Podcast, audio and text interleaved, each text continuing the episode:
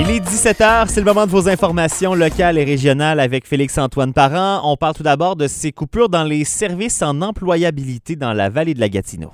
Les organismes œuvrant dans le domaine de l'employabilité ont vu leur financement réduit dès le 1er juillet en raison de nouvelles directives liées aux services d'aide à l'emploi, une mesure sous la responsabilité du secteur Emploi Québec du ministère de l'Emploi et de la Solidarité sociale. Pour le Carrefour Jeunesse Emploi, Vallée de la Gatineau, il s'agit d'une diminution de 33 soit 116 000 Sophie Baudouin, directrice générale du Carrefour Jeunesse Emploi, résume la situation. C'est l'équivalent de, deux ressources qu'on enlève à, cet achat de services. Euh, à long terme, là, c'est moins de personnes qui vont pouvoir aller chercher les cibles qu'ils nous ont données pour juillet. Ce qui veut dire qu'on n'est pas à l'abri d'être coupé encore la prochaine fois. Du côté du centre Jean Bosco, qui compte une seule employée dédiée au service d'employabilité, la réduction se chiffre à 10% Daniel Corbeil, directeur général de l'organisme, est préoccupé par la perte d'expertise potentielle que cette coupure pourrait occasionner. Ça veut dire de partir d'à peu près 83 000 et, et quelques dollars supplémentaires à 74 000 et que. C'est ça que ça veut dire j'ai moins d'argent, faut-tu que j'y coupe du temps? Si j'y coupe du temps, elle va peut-être donner sa démission. On est dans une perspective de plein emploi. L'organisme Réabex, pour sa part, n'a pas vu son financement coupé, mais il n'a pas été indexé adéquatement, ce qui pourrait se traduire par une perte d'expertise, encore une fois. Selon Patrick Pilon, directeur général de Réabex, le cadre de financement ne correspond pas aux besoins observés sur le terrain. On fait énormément d'interventions spontanées avec les individus, euh, qu'ils soient en emploi ou non. Et puis, euh, ces interventions-là ne sont pas reconnues à travers le cadre. Puis, c'est là qu'il y a une difficulté de pouvoir adapter euh, nos services aux besoins de la population euh, qui sont judiciarisés. Parmi les services qui ne sont pas reconnus par le SAE, notons le référencement entre les différents organismes communautaires. Voici un exemple mentionné par Sophie Baudouin du Carrefour Jeunesse Emploi. Si le Carrefour reçoit une personne qui cadrerait plus peut-être avec Réabex, on a un système qu'on a mis en place. On est content de le faire.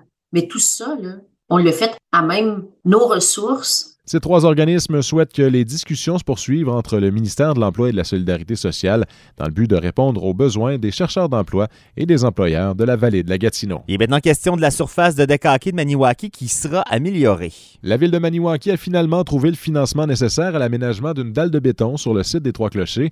Le coût des travaux s'élève à 94 000 Cependant, la ville a pu compter sur le support financier de la MRC Vallée de la Gatineau qui a contribué à hauteur de 74 000 à ce projet. Cette dalle accueillera les infrastructures de décanqué qui se trouvaient auparavant derrière le centre sportif Gino Adjic.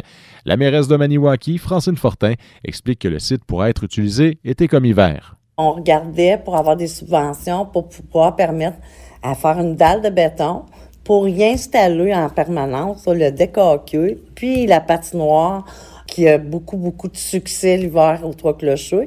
Puis on va pouvoir la faire aussi plus vite parce qu'on va avoir une dalle de béton. Cette nouvelle devrait donc satisfaire autant les amateurs de deck hockey que de hockey sur glace qui pourront s'adonner sur le même site à leur sport préféré et ce sans endommager les infrastructures tout en profitant de conditions de jeu idéales. Et on revient sur euh, ces pannes d'électricité qui affectent le sud de la région. Les conditions météorologiques de mercredi ont laissé des traces dans le sud de la MRC Vallée de la Gatineau, alors qu'à un moment, plus de 1000 clients d'Hydro-Québec se retrouvaient sans électricité. Cependant, la situation s'est améliorée dans les dernières heures. Le plus récent bilan d'Hydro-Québec fait état de près de 400 clients affectés dans la région. Moins de 200 résidences sont toujours privées de courant dans la municipalité de Denôme. Un peu plus de 200 pannes sont répertoriées à l'eau. La salle municipale de Denôme, rappelons-le, a été mise à la disposition des citoyens qui désirent se réchauffer et faire des réserves d'eau. De plus, une équipe de la municipalité a sillonné le territoire plus tôt aujourd'hui afin de s'assurer du bien-être des citoyens les plus vulnérables. Gaétan Guindon, le maire de Denôme, nous rappelle cette opération. Ils vont amener du café, ils vont amener des croissants puis des grignotines, là puis ils vont faire le tour des gens qui sont peut-être dans une situation un peu plus vulnérable. On va regarder s'ils ont de la fumée euh, à travers les cheminées, ce qui nous indique qu'ils ont de la chaleur. Et on va vérifier aussi euh, si on n'est pas en mesure de voir s'ils ont des génératrices ou pas. Notons que les conditions météorologiques d'hier ont également une incidence sur le réseau téléphonique dans la région alors que de nombreux abonnés de Bell Canada se retrouvent présentement sans réseau.